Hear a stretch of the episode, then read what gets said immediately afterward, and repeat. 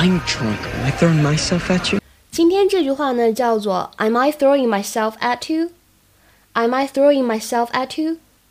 Am I throwing myself at you? 剧中的 Jeremy 他想表达的意思是说，我都喝醉了，我也没有乱来啊，我也没有欺负你啊。这边有一个非常口语的表达叫做 throw oneself at somebody。